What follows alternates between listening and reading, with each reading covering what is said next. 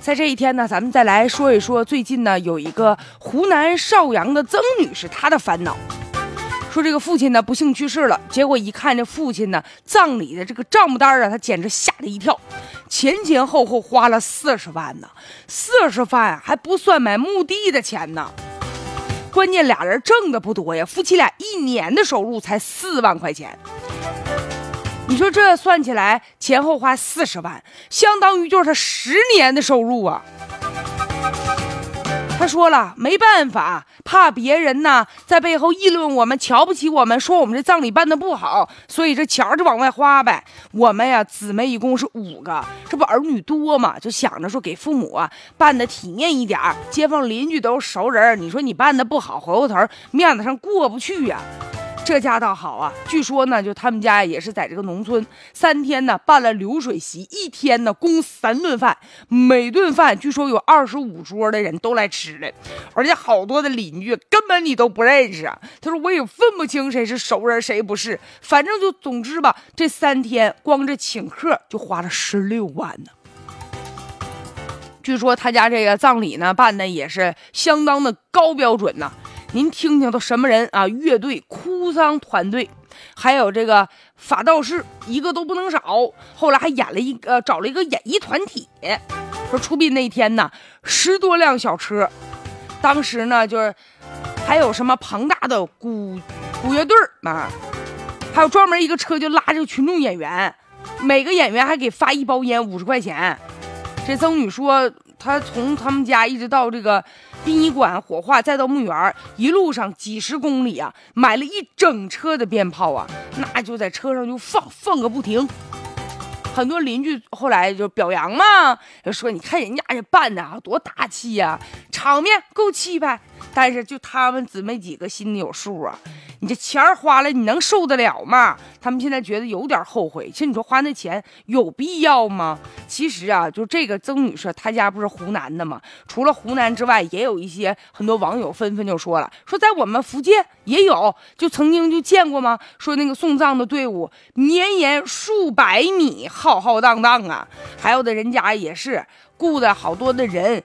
就自己觉得自己家人在这哭，好像这气势不够，雇人帮着一起哭。还有的家属啊，就跪在这个酒店门口答谢，说这，哎呀，真是让人看了之后都觉得说，花了这么多钱值吗？有必要吗？说是在这河南呢，还有一些农村也是，说有个刘先生就讲说，我们那块儿有些人就把这丧事啊当成攀比来办来了。比阔气吗？办个丧事，全家就都脱穷了。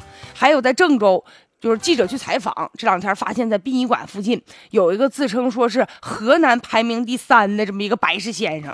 这也不知道是这事儿谁给他们排的名儿，反正他说了，说什么墓地风水很重要啊，他能帮你挑，挑完以后呢，保你满意。说你要不想火化也行，我能给你找块地给你葬了。据说，就这些人其实就是托儿，常年呢就蹲在这医院门口附近就侦查情况去了，然后从中呢坑蒙拐骗呗，借机就挣钱呗。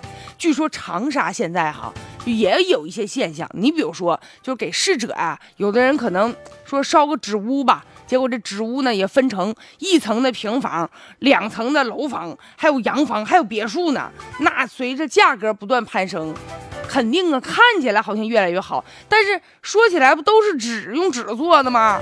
还有烧的各种什么品牌纸做的汽车、空调，纸做的彩电、手机，据说还有烧二二奶的，你你这合适吗？你给老父亲烧一二奶，你回头让老母亲怎么想？再者，据说现在更夸张的是啊，已经都做那种纸质的什么名牌的护肤品了，做的外观跟真的都差不多，说一套就得六百块钱。哎呀，据说这个在长沙呀，有一个殡葬事业管理处的一个副主任就介绍说，在我们这儿，就是在湖南农村，有些老人呢，如果去世了，还得请这个法师来给算一下，说下葬的吉日。有的家属就为了这个良辰吉日啊，就为了这个选择下葬的日子呀，有的在家里啊就摆二十多天的灵堂，劳民伤财。所以面对这一些有一些地方的一些丧葬的仪式上，确实哈，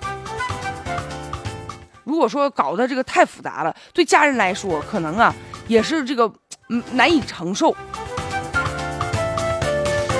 但是呢，所以说现在面对这种情况，我们应该大力的提倡啊，说这个殡葬啊，移风易俗，节俭的去办，厚养薄葬嘛，也是希望像这个民政啊。